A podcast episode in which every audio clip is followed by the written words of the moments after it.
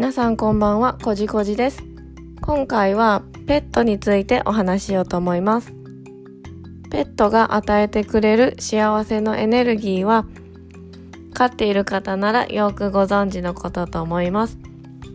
動物と一緒に暮らすことは、草木や観葉植物、成果で気を整えたりするよりも、もっと人間の精神や感情に大きな影響を与えてくれます。ペットが与えてくれる環境は人間に感じ方や生き方、心の持ち方まで変えてくれます。動物は家の外で飼うよりも家の中で一緒に生活する方が良い気を与えてくれます。そこでここで注意しておきたいのはペットのトイレです。まずはキッチンや食事をするところの周辺にはあまり置きたくないですよね。そう、置かないでください。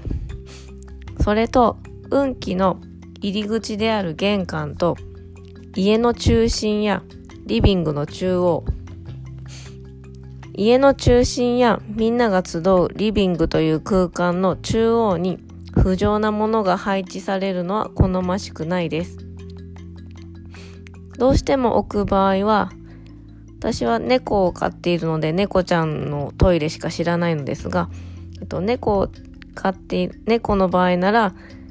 屋根付きのトイレがあるので屋根のついているトイレを使うことをお勧めします。そして私なら表鬼門と裏鬼門の方位、北東と南西には絶対に置きません。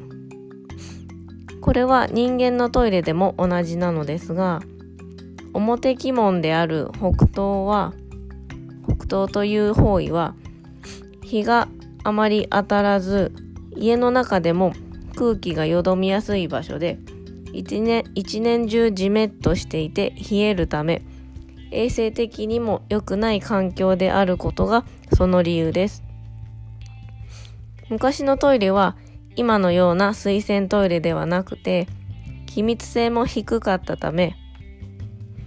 東の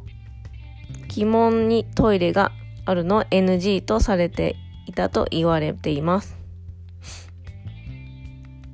そして裏鬼門も鬼門の方位ですし、裏裏鬼門の南西という方位は私は時刻土星なのですが、時刻土星の方位が裏鬼門の南西にあたるため、自分の方位に不浄のものを置くのは避けたいのでここには置きません動物と一緒に生活をして幸運をつかむには人間の負担が大きいことを認識して責任を持って飼わなければいけませんペットの排泄物はもちろんですがその子の健康にも気を配らないといけませんよね。